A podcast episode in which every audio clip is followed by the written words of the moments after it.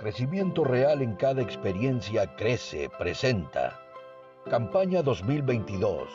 Venga tu reino. Bienvenidos. ¿Qué tal, amados hermanos? Bienvenidos al cuarto día de nuestra campaña de crecimiento espiritual Crece 2022. Crecimiento real en cada experiencia, con el énfasis, venga tu reino. Esta semana estamos adentrándonos en las profundidades de la adoración y le hemos llamado esta semana Conociendo al Rey. Y hoy quiero invitarte a que busques en tu Biblia el libro de Hebreos. Allí tienes en tu cuaderno, el devocional de hoy tiene como título Calificados para entrar. Así que busca por favor Hebreos capítulo 4 y vamos a leer del versículo 15 al 16. Dice así, porque no tenemos un sumo sacerdote incapaz de compadecerse de nuestras debilidades, sino uno que ha sido tentado en todo de la misma manera que nosotros, aunque sin pecado. Subraya eso en tu mente porque vamos a hablar de eso enseguida. Así que acerquémonos confiadamente al trono de la gracia para recibir misericordia y hallar la gracia que nos ayude en el momento que más la necesitamos. ¡Wow! Esto es, hay tanta riqueza y tanta profundidad aquí. El versículo 16 dice, así que acerquémonos confiadamente. Imagínate, podemos acercarnos de diferentes maneras. Al trono de un rey la gente se acerca de diferentes maneras. El solo hecho de acercarnos ya es un regalo por sí. Y podemos acercarnos con temor, con miedo, con sospecha, con culpa, pero la Biblia nos dice, acerquémonos confiadamente al trono de la gracia para recibir misericordia y hallar la gracia que nos ayude en el momento que más la necesitemos. Necesito poder explicarles el, el contexto o a lo que hace referencia este texto, porque si no nos perdemos de su valor, de su importancia.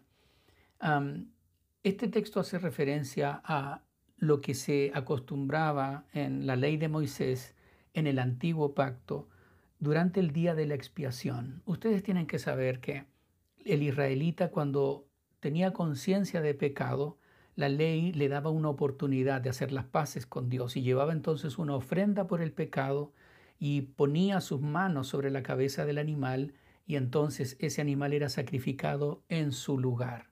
Pero había un día en el año en donde el sumo sacerdote hacía un sacrificio por todo el pueblo, por pecados de los cuales el pueblo no estaba consciente. Tal vez alguien pecó y no se dio cuenta, y como Dios es santo y de ninguna manera puede tolerar el pecado, Dios permitió que en este día, en el año, el día de la expiación, el sumo sacerdote intercediera por el pueblo.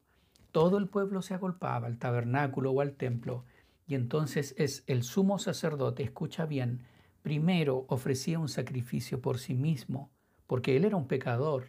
El sumo sacerdote, como todos los demás seres humanos, era pecador.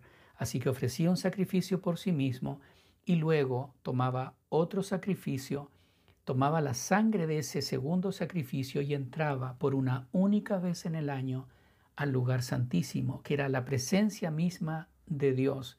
Allí estaba el arca del pacto, ¿cierto? Con los querubines que cubrían la tapa del arca y allí estaba la Shekinah, la nube de gloria.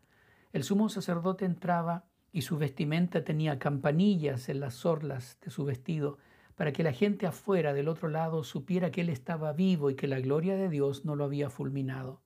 Entraba también amarrado a la cintura con una cuerda, porque en caso de no haberse preparado bien y ser fulminado por la gloria de Dios, nadie podía entrar para sacarlo, sino que era quitado a través de la cuerda.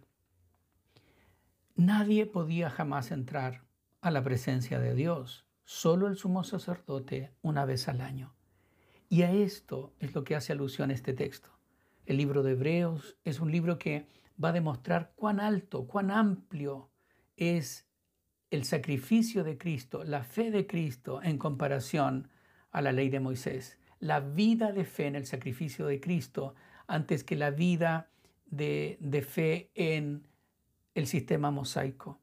Y el texto nos dice, no tenemos un, sumo sacerdote incapaz de compadecerse de nuestras debilidades, sino uno que ha sido tentado en todo de la misma manera que nosotros, es decir, humano al igual que nosotros, pero sin pecado, sin pecado.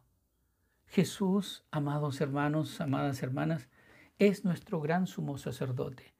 Y así como el sumo sacerdote entraba al lugar santísimo para ofrecer la sangre de este sacrificio, así Jesús entró al verdadero lugar santísimo, no construido por mano humana, sino al cielo, la presencia de Dios. Pero no entró con una sangre ajena, como lo hacían los sumos sacerdotes terrenales, sino que entró con su propia sangre. Jesús es el oferente, quien trae la ofrenda, y a la vez es la ofrenda. Su sangre nos hace aptos. ¿Para qué? Para entrar. Lo que un israelita jamás soñó, de entrar al lugar santísimo, nosotros podemos hacerlo realidad. Ellos estaban contentos con estar en el atrio, viendo cómo su representante, el sumo sacerdote, entraba a la presencia gloriosa de Dios. Pero ahora en Cristo, tú y yo tenemos acceso al trono de gracia, a la presencia misma de Dios. ¿No te parece que no usar este acceso sería deshonrar el sacrificio de Dios? Vamos pues a su presencia, contemplemos su gloria y agradezcámosle por su misericordia. Un abrazo